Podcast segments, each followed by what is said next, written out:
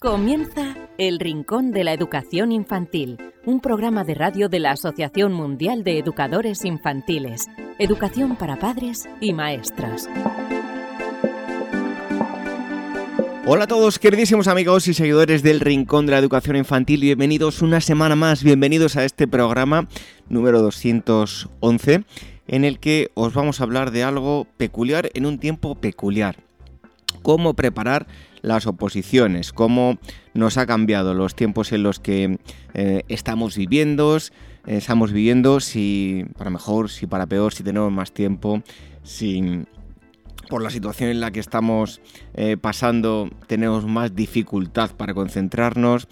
En fin, de todo ello hablaremos con la persona que hay tras el pupitre de Pilu.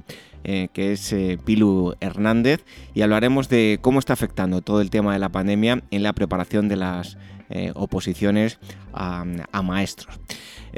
ya sabéis que podéis contactar con nosotros a través del correo electrónico rinconinfantil.org, también a través del formulario que tenemos en la página web, en el apartado dedicado a la radio, en uac.org. Y eh, lo que podéis hacer también es escucharlos de diversas formas, a través de los podcasts, en iVoox, en iTunes, en Speaker, en Spotify, a través del canal de YouTube de la Asociación Mundial de Educadores Infantiles, todas las semanas en eh, Facebook, con esas eh, tertulias de Amigo AEC que, que, hacemos, que luego podéis escuchar aquí en el Rincón de la Educación Infantil, y a través de Radio Sapiens, donde todas las semanas se emite el programa.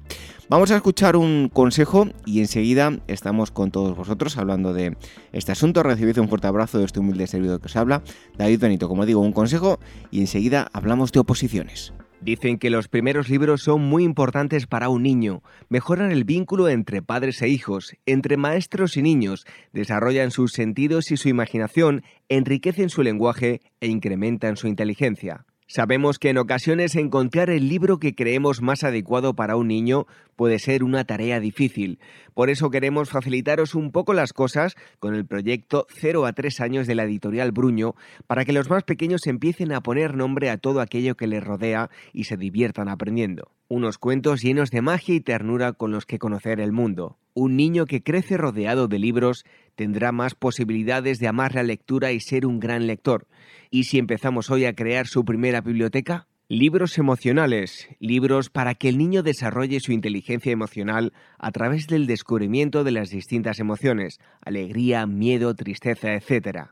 Libros manipulativos. En esta colección, padres y educadores encontrarán libros para incitar al niño al movimiento de sus manos y desarrollar su psicomotricidad, libros con piezas móviles que giran sobre sí mismas, libros con lengüetas, pop-ups, etc libros para desarrollar el lenguaje, cuentos para que los padres lean a los niños y para que desarrollen su lenguaje, aumenten su vocabulario y puedan conocer las principales emociones y rutinas. Libros sensoriales. En esta colección, padres y educadores encontrarán diversos libros para desarrollar los principales aspectos de las capacidades sensoriales de los niños, identificación de colores, texturas, etc.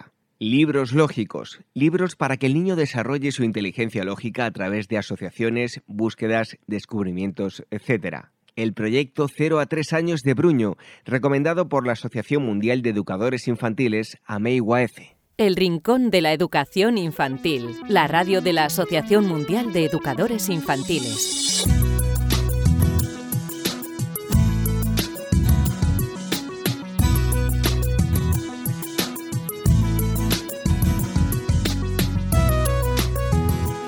Bienvenidos a todos un día más a las tertulias de Amigo AEC, en las que mantenemos charlas con gente relevante dentro del mundo de, la educación y eh, aprendemos mucho. Ya sabéis que nos dirigimos a padres, eh, maestros, hoy especialmente, aunque vamos a abordar varios temas, pero sobre todo aquellos que eh, quieren preparar unas oposiciones y sobre todo en tiempos de, pandemia, que seguro que ahora comentaremos con nuestra invitada de hoy, pues ha cambiado bastante el, tema desde que comenzó todo el tema del, COVID. Y para ello tenemos con nosotros a Pilu Hernández, ella es maestra y preparadora de, oposiciones em, y además... Eh, una de bueno, la persona que lleva eh, a cabo el proyecto El eh, Pupitre de, de Pilu. Eh, Pilu, muchísimas gracias por estar aquí con nosotros en las tertulias de AMEYS y también en el, podcast El Rincón de la Educación Infantil. Muchas gracias a vosotros por invitarme, encantada de saludaros. Bueno, la primera pregunta es obligada, debido a la situación en la que estamos viviendo mm, con, con la pandemia. ¿Ha habido más gente que se ha decidido a preparar oposiciones al tener más tiempo en, en casa? Pues bueno, es un poco de todo. No nos olvidemos que la pandemia también ha traído muchos ERTES y muchos despidos. Entonces, pues eh, no, la verdad es que no. La pandemia podemos decir que no, si ha traído, ha traído bajas. Ha traído bajas. Y eso que es totalmente paradójico porque en educación eh, se están, están llamando a más profesores por esto de por esto de la pandemia, pero, pero la verdad es que no, no, no. Esto del retraso de las oposiciones ha supuesto, ha supuesto que la gente pues no deja de ser un esfuerzo, no deja de ser un dinero, entonces, entonces lo ha pospuesto como es normal. Em, hemos tenido un año emocionalmente muy muy complicado. ¿Cómo crees que ha afectado esto a todos aquellos que preparan una oposición que si ya de por sí es un proceso eh, largo, complicado, bastante tedioso, con, tienen que tener mucha fuerza de voluntad. ¿Cómo ha afectado la, la pandemia en este sentido? Pues mira, como todo, negativamente, porque también hay que ver el opositor, hay bastantes perfiles de opositor, opositor opositor con ya familia, con hijos, opositor que acaba de acabar la carrera y se ha metido en este mundo, opositor que eh, eh, con hijos y, separados, es decir, hay muchos perfiles de opositor, pero aún así sí que sí que ha sido ha sido negativo, ha influido de manera psicológicamente como algo, como un jarro de agua fría, como decir, me las alargan otra vez, eh, veo el objetivo muchísimo más lejos. Entonces, entonces, en ese sentido, psicológicamente al opositor le ha, le ha destruido el que, el que va preparado. Hay otro también, perfil de opositor, que dice, que bien, tengo más tiempo. Pero bueno, esos son los menos, la verdad. Bueno, imagino que las condiciones, eh, pues eh, algunos habrán tenido, viven solos más tiempo, tranquilidad en casa y otros todo lo contrario, pues les ha sido muy complicado ahora de todos los perfiles entre tus alumnos, ¿no? Exactamente, ¿no? Y aparte que muchos opositores no se dedican a la enseñanza, se dedican a, otros trabajos de, dependientes, vendedores, etcétera. Entonces, entonces, pues bueno, han tenido que que un poco mm, reubicar su vida personal, su teletrabajo, mm, y hay gente que tampoco ha podido teletrabajar, que en la pandemia ha tenido que seguir yendo al trabajo. Entonces, en muchas ocasiones también han interrumpido el proceso de la oposición.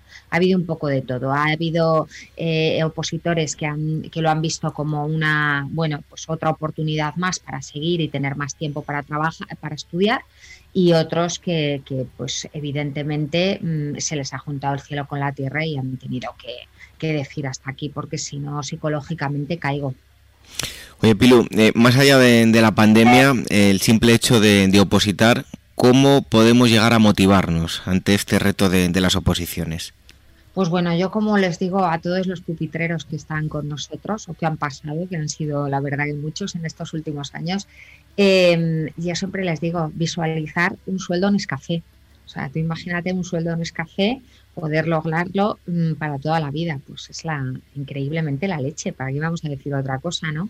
Pues bueno, eh, pues es lo que les digo, que es, es la gran motivación el poder mm, decir además un trabajo que te gusta, porque eh, maestro profesor tiene que ser puramente vocacional y, dedicarte, que te paguen por ello, que te paguen por, por algo, por tu pasión. Entonces eso, eso es la mayor motivación que hay y luego sobre todo trabajar en algo que te apasiona, por supuesto. Yo he tenido la, bueno, la oportunidad de, estudiar en, la UNED, que es la Universidad a Distancia, que de alguna forma eh, si lo comparamos con las oposiciones, pues eh, tiene las similitudes de que estás en parte un poco solo y, requiere de tu día a día de, ponerte, ¿no? eh, muchos me decían, es que, es que si yo no tengo esa fuerza de voluntad, sin esa constancia es complicado aprobar unas oposiciones. A ver, bien es verdad que la fuerza de voluntad eh, tiene que estar ahí, pero para todo, no para estudiar, para hacer una dieta también, estás tú solo mismamente, ¿no?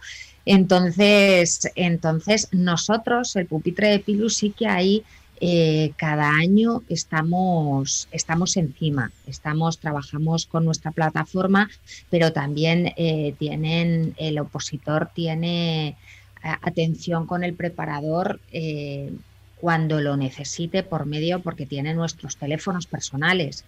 Entonces, a través de eso, o bien por WhatsApp o bien por teléfono, estamos ahí como si dijéramos un 24/7. Eso sí, lo que siempre digo también a los opositores que nosotros no somos, no tenemos eh, la bola mm, y, no tenemos cuando alguien necesita ayuda o cuando alguien tiene una duda, y es que no me preguntaste, no, ya somos, ya somos un poco adultos y si tienes una duda directamente pregúntalo porque ahí tienes todas las, las vías para hacerlo. Pero soledad ahora yo creo que con nosotros por lo menos el opositor si lo tiene es porque quiere porque hay, hay grupos de WhatsApp, hay grupos de trabajo, hay atención individualizada con el alumno y no un día concreto de esto como ocurre, como tú dices, en, en, las universidades que tienes atención a, alumnos, no. Nosotros es cuando tú tengas la duda o simplemente ya no dudas, sino necesidad de hablar con alguien, pues, eh, pues puedes, tienes la facilidad de estar de estar comunicado con nosotros, o bien con el preparador, o bien conmigo directamente, o con la coordinadora. Con, eh, hay, hay bastantes salidas, la verdad, a día de hoy. Y más, y más que hemos puesto con esto, con esto del COVID que, nos ha pillado a todos. Yo no he opositado, pero bueno, recuerdo que el, el, examen del carnet de conducir, te pregunto esto porque ¿basta solo con, con estudiar o tenemos que aprender a hacer un examen especial y llevar una estrategia determinada. Creo que se, juntan las dos cosas, ¿no? Se junta todo. A ver, yo siempre lo digo, eh, nosotros eh, te enseñamos a... Mm, es como tú has puesto el ejemplo, el carnet de conducir.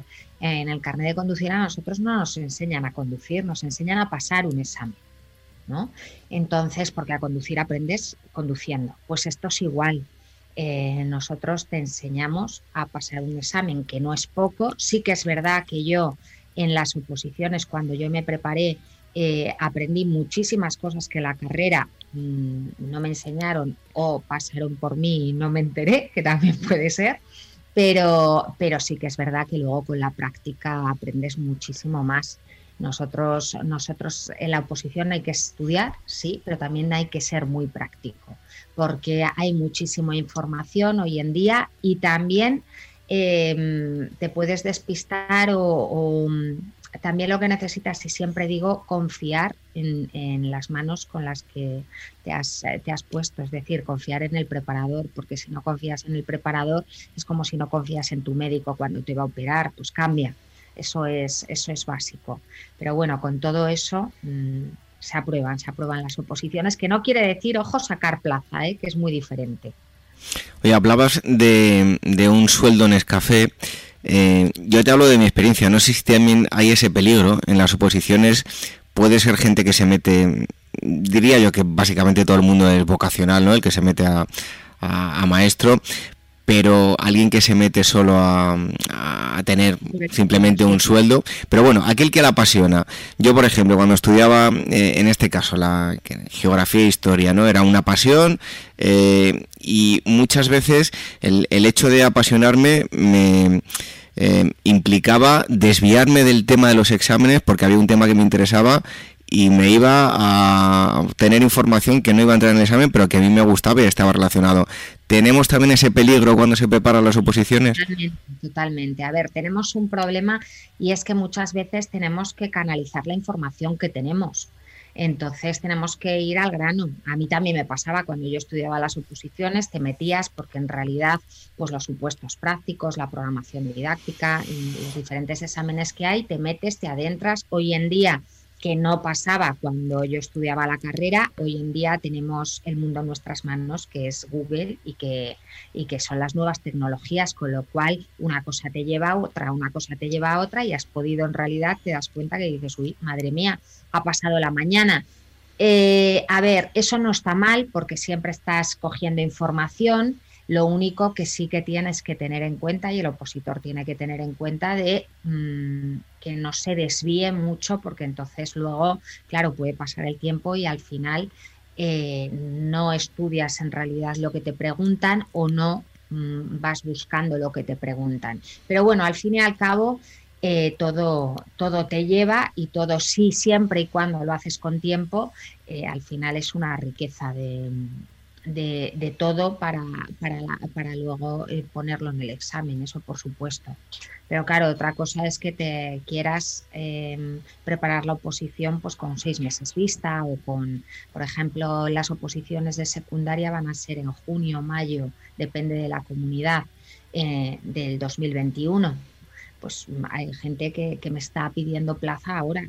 Entonces estamos hablando ya de a seis meses vista pues, pues bueno, depende de ese opositor si se está preparando por primera vez o ya lleva años de oposición a sus espaldas, eso depende. ¿Cuánto recomendáis aproximadamente que haya un mínimo de, preparación eh, para, la, para presentarse a las, a las oposiciones? Depende de la persona.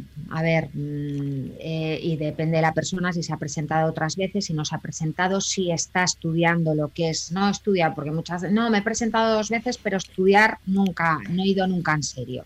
Pero bueno, yo creo que con vistas a año y medio, mm, en las oposiciones de maestros son unas oposiciones que sí se pueden aprobar y las oposiciones de secundaria mm, por dos años, porque ahí sí que se duplica el temario y se triplica, entonces dos años. Y luego, bueno, cada alumno es un mundo, uno tendrá más facilidad, otros menos, pero de media, ¿cuánto recomendáis eh, dedicarle, no sé si al día, a la semana, no sé qué, qué, qué estrategia tenéis en ese sentido? Pues mira, yo lo que digo que cuando te metes en el mundo de las oposiciones, ay, ¿cuándo descanso? Cuando estés cansado. O sea, no hay que descansar un domingo porque sea domingo o un sábado porque sea sábado. lo mismo si sábado estás súper fresco, pues aprovechalo. Y luego dedicarle de tiempo, mm, eh, si lo haces diariamente, las de maestros con dos horas al, día, pero dos horas mm, que cundan, no dos horas entre que me pongo, entre que dos horas al día eh, se puede perfectamente, se lleva a cabo. Y las de, y las de secundaria, pues como ya eso son con vistas a dos, a dos años, pues bueno, las de secundaria ya estaríamos en, en cuatro o cinco horas, también depende de la especialidad. No es lo mismo eh, matemáticas, física y química que lengua castellana y literatura, por ejemplo. Oye, con esta nueva situación, no sé si ha cambiado mucho, ¿no? ¿Cómo preparar las oposiciones con eso, esa llamada? A mí no me gusta, pero bueno, si lo llaman la nueva normalidad. Bueno, que yo siempre digo que es más nueva que normal, porque esperábamos una nueva normalidad, ¿qué tal? Y, y más anormal que normal. Totalmente. La vida nos ha cambiado a todos, nos la han puesto patas arriba y, bueno, pues, eh, pues eh, la verdad es que nosotros, por ejemplo, las 11 sedes que, contábamos con ellas, que poquito a poco empezamos con una en Valencia, abrimos tres en Madrid y fuimos abriendo, la verdad, y que iba, y que iba la verdad muy bien, aparte de trabajar en, en toda España, en todo el territorio nacional de manera online, que ya lo hacíamos. Eh, pero las 11 sedes, tal y como está, tomamos la determinación, además de la, noche a la mañana, el 25 de agosto, 26 de agosto de este año, en no abrirlas. Eh, porque, porque nos daba miedo. Mm, sí que es verdad que luego que si se da positivos, no se da positivos. el aforo nos lo limitaban muchísimo. Entonces decidimos no abrirlos y este año estamos trabajando de manera, de manera a distancia, de manera online, muy cercana, con clases, con clases virtuales, pero, pero, pero sí, no las hemos abierto porque, pues mira cómo está todo, entonces no, para poder, para tener que cerrar al fin y al cabo porque daban positivos o tal, no hemos preferido que por la seguridad del equipo, de los preparadores y de los propios alumnos, eh, mantener cerradas hasta que esto amaine un poco. Oye, ¿cómo lo estáis llevando? ¿Veis mucha diferencia a, todas esas clases presenciales? Eh, ¿Veis que no varía mucho? ¿Cómo está el tema? Hombre, a ver, el, eh, aunque lo hubiéramos abierto, es que eso del abrazo, el yo soy además de muy tocar, de muy de, de estar muy muy cercana, pues te digo la verdad, tampoco, hombre, no es lo mismo una clase presencial que una clase virtual, pero al fin y al cabo nosotros lo hacemos como estamos en contacto con los alumnos, eh, no solo en la clase, sino diariamente, es algo que, bueno, pues eh, digamos que es diferente, no es que, no es que sea te acostumbras, te acostumbras y al final es como si estuvieras con el alumno y estuvieras y estuvieras delante de ellos, porque bueno, al final el, las aulas se han hecho virtuales en ese sentido, hemos, hemos avanzado bastante y, bueno, pues, eh, pues a cambiar y a perfeccionar, que es lo que toca con estas con esta con esto que nos está tocando vivir. Además, en este tipo de exámenes eh, yo creo que hay cosas diferentes, ¿no? Hablaba del carnet de conducir, pero claro, cuando tú vas al instituto, al colegio, que tienes delante al profesor que te da clases y que luego te examina, eh, digamos que tienes ahí un poco el enemigo. Pero cuando tienes a un profesor que lo que hace es eh, ayudarte a aprobar un examen en que te van a examinar un jurado, otro, otro tipo de eh, otras personas, yo creo que se convierte ahí no, no la familia, pero casi casi, porque es un, un aliado y es, es un trato muy diferente, ¿no? Hombre, yo de hecho mm, prácticamente toda la gente, todos los pupitreros que llamamos que hemos preparado, al final luego hay un vínculo y muchos incluso se quedan en el equipo eh, cuando, cuando pasan, cuando pasan la, la oposición y la prueban y se hacen funcionarios en prácticas. Eh, sí, la verdad es que em, te unes mucho porque en realidad te cuentan mucho sus problemas y tú a ellos. O sea, que es algo que es algo que al final te une, pues, o porque al, principio es no he podido entregar un, trabajo, no he podido, no he llegado, Pilu, oye, ¿qué puedo hacer? No te preocupes, tal, ayudas. Eh, y bueno, y al final sí que te vas, sí que te vas. Mm, enganchando más a las personas y sí que te vas involucrando muchísimo más porque en realidad su beneficio es nuestro beneficio. El objetivo es el mismo para, para los dos. Entonces, sí que, sí que une mucho. Una posición, siempre lo digo, une tanto para el preparador como para los amigos que ahí haces. Son ya para toda la vida, es como la, la antigua Mili que decían, ¿no? Bueno, y los resultados, háblanos un poco de, números, de aprobados, aquellos que consiguen plaza, que decías que, no era lo mismo. No es lo mismo, mira, nosotros, a ver, eh, de aprobar oposición tenemos un, alto nivel de aprobados, dependiendo de la comunidad, pero bueno, no venimos a, a bajar del 90-92%, en algunas comunidades incluso hemos llegado al 97%, pero, pero sí que es verdad que te hablo de lo que está en nuestra mano, que es eh, aprobar la oposición. Eh, no nos olvidemos que las, las, oposiciones de enseñanza es un concurso oposición. La oposición sí está en nuestra mano siempre y cuando el opositor evidentemente haga y, y, se deje asesorar y que por eso está con nosotros. Y luego está el concurso que ya depende de los puntos que tenga y es lo que va a darle o no la, plaza, cuando se pondera la nota y entonces se hace la nota de corte y ahí es cuando entras o no. Nosotros cuando decimos que tenemos un alto nivel de aprobados eh, es porque es de oposición, no luego de sacar la plaza, que eso ya, como te digo, es, es parte del concurso. Ahí es eh, experiencia docente, expediente académico, niveles de idiomas, escuelas de danza, o sea, es hasta 10 puntos y entonces eso es el 40% de la oposición que sería el 60%. No sé si lo he explicado bien sí, o sí, Perfectamente. Oye, y hay una cosa que me ha parecido curiosa, eh, lo tenéis en la página web bastante resaltado y es que para aprobar, fundamental, rodearte de gente positiva y quererte mucho. Bueno, eso por supuesto.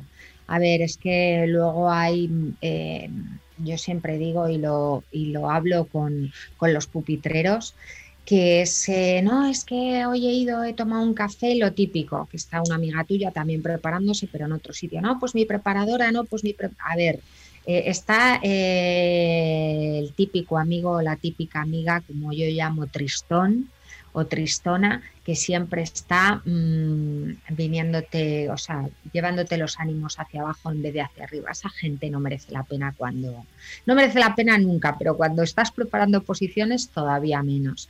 Así que hay que rodearse de gente y de la familia. Sí que es verdad que los ánimos van a ser una montaña rusa constantemente cuando estés en oposiciones y cuando se acerquen las fechas ya ni te imagino, ni te cuento, vamos, eh, vas a estar llorando, riéndote en cuestiones de, segundo mm, en lo mismo.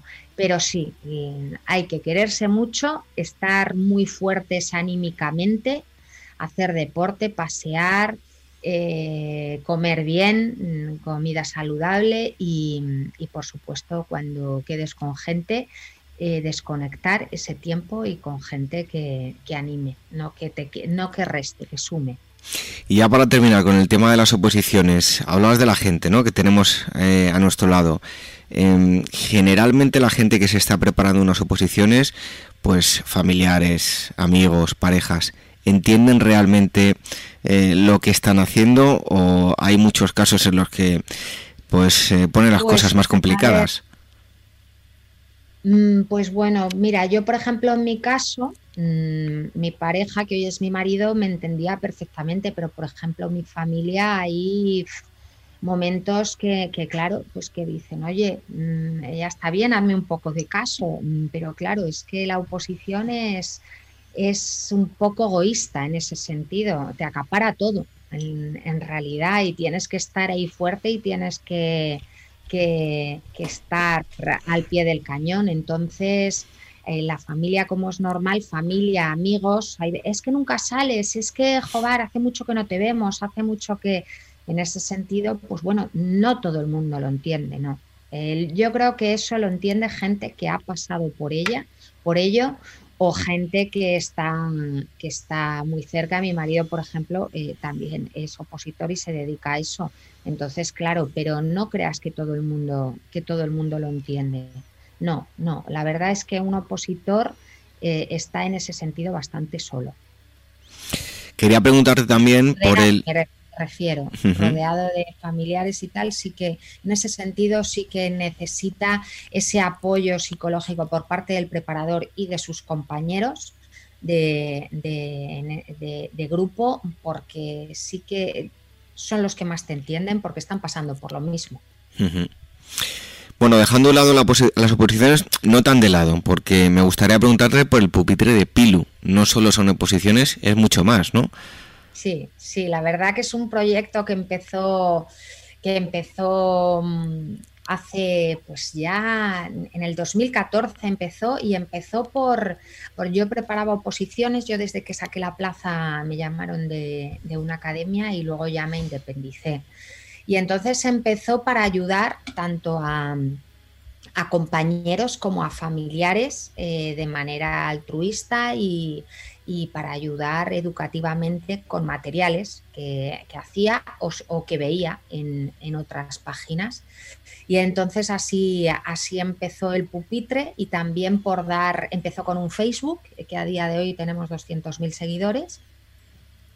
Y, y bueno, lo quise diferenciar un poco de mi Facebook personal, porque, pues bueno, para compartir eso, ese material y luego dejar el Facebook personal, las redes sociales personales para lo que es, pues, pues bueno, si querías estar con amigos o publicarlo o algo así, más porque yo también vivo bastante lejos de, donde he nacido. Y bueno, quieras que no, las redes sociales en ese sentido sí que te acercan a, la gente querida. Y, y, por eso nació el pupitre. Ya empezó, empezó, empezó Luego creé, ya un poco me, desvinculé de la academia, me puse de manera, de manera individual y a día de hoy mira, mira dónde estamos, nunca me lo hubiera imaginado, la verdad. Se juntó un poco el, el, poner los recursos y el dar los recursos. Luego también gracias a los pupitreros ayudamos a, hemos estado con un equipo de, de natación de, niñas y niños con discapacidad eh, funcional. con la Fundación Apascovi les estuvimos sponsorizando íntegramente todo, todo su labor, que la verdad hacen una labor increíble y consiguieron bastantes medallas y luego hemos trabajado con Pablo Pineda también, hemos y la Fundación ADECO, hemos hecho cositas y todo esto gracias, pues bueno, a los pupitreros que confían en nosotros y yo y, que cierto, pues eh, nuestra, nuestra filosofía es que parte de lo que podemos eh, llevar, pues que se lleve a cabo al 100% inclusión, que es lo que defendemos también. Bueno, como colofón a la entrevista, eh, pedirte tu opinión, que es una opinión autorizada, em, ¿cómo debería ser el currículum de, educación infantil? Pues mira, si te digo la verdad, un poco mm, para mi gusto, ¿eh? Para mi gusto. Eh, dejemos mm, que el niño, a ver, ¿cómo decirte? Con más destrezas, con eh, que el niño se descubra, que sea él el protagonista de su aprendizaje, eh, que si tiene que eh, por él solo mm, aprender a leer, va a aprender, pero no que estemos, que, que, salten más, que se manchen más.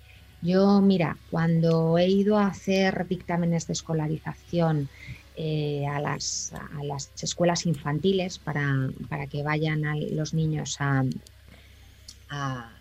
los colegios a ver pues, niños que, mm, pueden tener discapacidad.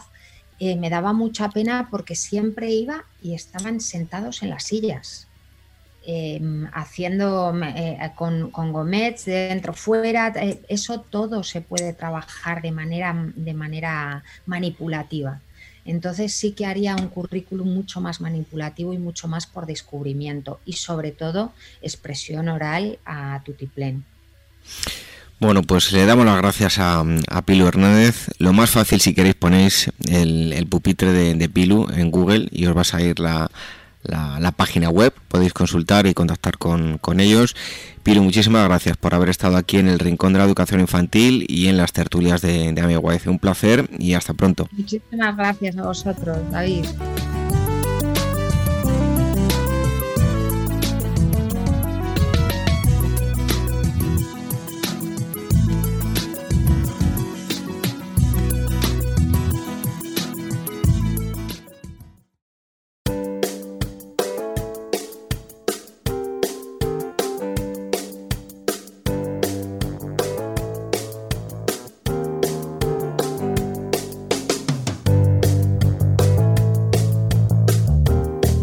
De la entrevista que hemos tenido hoy, damos paso a la psicóloga Elvira Sánchez, que nos acerca eh, estudios y curiosidades del mundo de la educación infantil.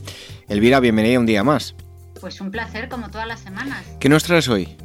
Pues mira, te voy a hablar de un estudio, un estudio descriptivo que ha llevado a cabo la empresa TecnoKids, eh, bueno, que realizó con el objetivo de conocer un poco los gustos y bueno, las preferencias de los niños y de los adolescentes de entre 4 y 16 años, pues un poco de cara a su futuro y a su proyección laboral. Y mira, te cuento, el estudio lo que han realizado con más de 450 adultos con hijos eh, respecto a la actividad favorita de los niños, pues sobresale el dato que indica que más del 56% de los niños menores de 15 años, 56%, quieren estar ligados a actividades con dispositivos tecnológicos, ordenadores, programación, robótica, bueno, pues eh, este mundillo, ¿no? Y el, y el, perdón, y el 28% quiere dedicarse eh, un poco en la misma línea, la realización de vídeos, de contenido multimedia o redes sociales. O sea, parece que ya no quieren ser futbolistas, o bueno, al menos no tanto como antes, porque en mi época eran los niños querían ser futbolistas o bomberos y las niñas pues enfermeras y maestras. Pero bueno, vamos a volver un poco a la época actual. En concreto, ante la pregunta ¿qué quieren ser sus hijos cuando sean mayores?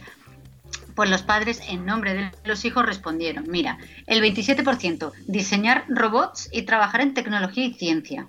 El 30%, bueno, ser futbolista y deportista profesional. El 27% ser youtuber o influencer. Y bueno, en último término decían dedicarse a alguna actividad artística, pues como ser cantante o actriz. Y bueno, también es curioso, bueno, curioso, a ver, que había un 38% restante, pues que aún no tiene claro que quiere ser de mayor. Estamos hablando de niños de, bueno, de, entre 4 y 15 años.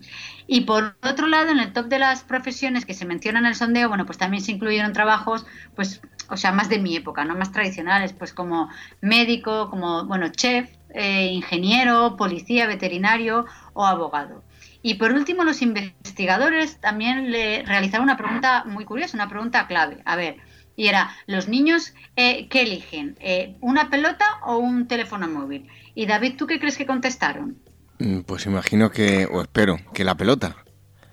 Pues yo también imaginaba y esperaba la pelota, pero no. El resultado eh, ha sido que el 62% de los niños eligen el teléfono móvil por encima de la pelota, del juguete.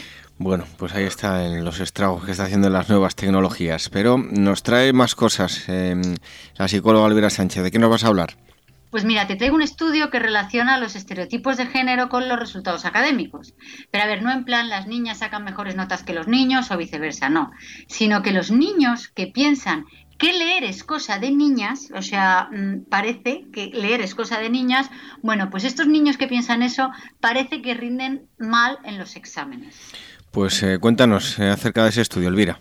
Pues mira, lo que vamos, los niños eh, que tienen que bueno que tienen compañeros de clase eh, que piensan que leer es cosa de niñas, bueno, pues tienen más probabilidades de un mal rendimiento en este área. Y para llevar a cabo el estudio, los investigadores examinaron un total de 1.508 estudiantes de quinto de primaria en 60 clases de Alemania, que bueno, tenía una edad media de unos 10 años. Vale, pues los niños lo que hicieron fue rellenar cuestionarios en los que clasificaron si pensaban que los niños o las niñas eran mejores eh, en la lectura qué género leía más y qué género se divertía haciéndolo. O sea, no solo la cantidad de lectura que, que, hay, sino también a quién les gusta más, ¿no? Y también clasificaron su propio gozo, su propia diversión y habilidad en la actividad. Y bueno, y también completaron una serie de pruebas en lectura. A ver, es cierto que estudios anteriores han sugerido que los estereotipos de que leer es cosa de niñas y las matemáticas son cosas de niños, bueno, pues está, está muy generalizado. Así que por ello los investigadores realmente lo que querían ver es si esto podía contribuir a a, bueno, a una brecha en habilidades, según, bueno, según explicaron en el artículo en el que publicaron este estudio en la revista Child Development. Bueno, pues el estudio reveló que los niños que creían en los estereotipos de género tenían menos probabilidades de verse a sí mismos como ah, perdón, competentes y motivados en este aspecto. Y también encontraron que los niños cuyos compañeros de clase pensaban que leer es cosa de niñas, no solo tuvieron actividades, actitudes similares para sí mismos, sino que parecían rendir peor en las pruebas. Sin embargo, David, los investigadores aceptaron que sus hallazgos, a ver, no prueban que los estereotipos de género hacen que los niños eh, peores en la no hace que, a ver, que los niños lean peor, ¿vale? Pero lo que sí es cierto es que esto muestra como una especie como de ciclo. Es decir, mira, la, lectura primero es, es estereotipada, ¿eh? ¿no? Es como de dominio femenino. Y es como, por así decirlo, que las niñas son más competentes en la lectura que los niños. Y esta, eh, bueno, fake news, ¿no? O idea falsa afecta significativamente a los niños porque provoca que ellos mismos mm, devalúen su verdadera capacidad de lectura a la vez que tienen menos motivación para leer. O sea, en plan, ah, esto es cosa de niñas. Por lo cual esto afecta también a su rendimiento en la lectura. Pues Elvira, la pregunta que a mí me surge es cómo reducir las disparidades de género determinadas socialmente en, la lectura. Pues mira, eh, esto mm, se lo ha preguntado mucha gente y realmente eh, yo he leído varios estudios y realmente lo que dicen es que eh, lo más eficaz es crear un ambiente de aprendizaje con equidad de género, es decir, ambientes de, aprendizaje neutros. Pero bueno, de esto habría mucho, mucho de qué hablar porque la, la coeducación, pues por desgracia es una asignatura todavía pendiente. Bueno, pues estos son los estudios que nos acerca la psicóloga Elvira Sánchez. Por cierto, eh, recordar una cita que es el próximo fin de semana. Ahí va a haber una reunión donde se van a juntar tanto mm, eh, bueno, los ponentes del Congreso como también los eh, maestros que, van a acudir a recibir esas ponencias. Un encuentro que organiza mm, AMEI, ¿verdad, Elvira? Pues sí, es, el, es, bueno, es este fin de semana, el 7 y 8 de marzo, bueno, el próximo. Eh, y nada, y vamos a tener, la verdad es que bastante, bastante actividad porque eh, vamos a hablar de neuroeducación y educación infantil, vamos a jugar a pensar, desarrollando destrezas del pensamiento. Eh, vamos a ver un poco coordinación motora y funciones ejecutivas. Y Javier Romero nos va a dar recursos prácticos para el aula que al final es lo que estamos buscando todos. Luego vamos a Tamara Chubarovsky, que es muy conocida, también nos va a hacer rimas y mimos para los más pequeños. Frank es muy conocido, nos va a enseñar artes escénicas desde la cuna. Eh, María Elena Martín, que la hemos tenido aquí eh, en, el, bueno, en nuestros podcasts y también en, la revista de AMEI, nos va a enseñar cómo utilizar la mesa de luz, que es súper práctica en el primer ciclo.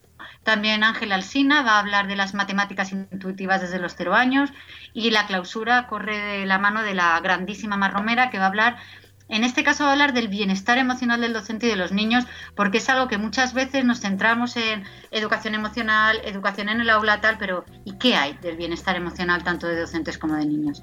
Así que el fin de semana que viene va a ser pues de lo más movidito.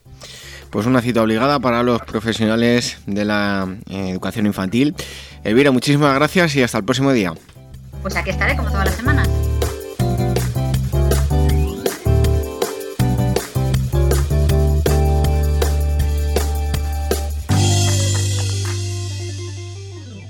Red de docentes comprometidos con la paz. La educación sin valores solo convierte al hombre en un demonio más inteligente. Por ello, AMEIUAF ha puesto en marcha este proyecto. Un docente comprometido con la paz es un profesional de la educación infantil o primaria que sabe y cree que la docencia es la tarea que más puede transformar la sociedad y que quiere conseguir un mundo mejor, más justo, más equitativo, más amable y en consecuencia más feliz. Apúntate y forma parte de la red de docentes comprometidos con la paz. Es gratis y solo tiene ventajas. Visita la siguiente web uaece.org barra docentes comprometidos. Como dijo Nelson Mandela, la educación es el arma más poderosa que puedes usar para cambiar el mundo. Red de docentes comprometidos con la paz. El Rincón de la Educación Infantil, la radio de la Asociación Mundial de Educadores Infantiles. Hasta aquí este programa número 211 del Rincón de la Educación Infantil en el que hemos charlado con Pilo Hernández sobre las oposiciones. Si queréis contactar con nosotros, el correo electrónico rincóninfantil.org, también a través del eh, formulario que tenemos en la página web en en el apartado dedicado a la radio. ¿Y cómo nos podéis escuchar? A través de los podcasts en iVoox, en iTunes, en Spreaker, en Spotify, a través del canal de YouTube de la Asociación Mundial de Educadores Infantiles y también nos podéis ver y escuchar eh, a través de, Facebook todos los jueves en las tertulias de AMEI UAF. Otra opción más es a través de Radio Sapiens, donde todas las semanas se emite el programa. Regresamos dentro de una semana para seguir disfrutando con la educación de los más pequeños. Es entonces que seáis muy felices. Adiós.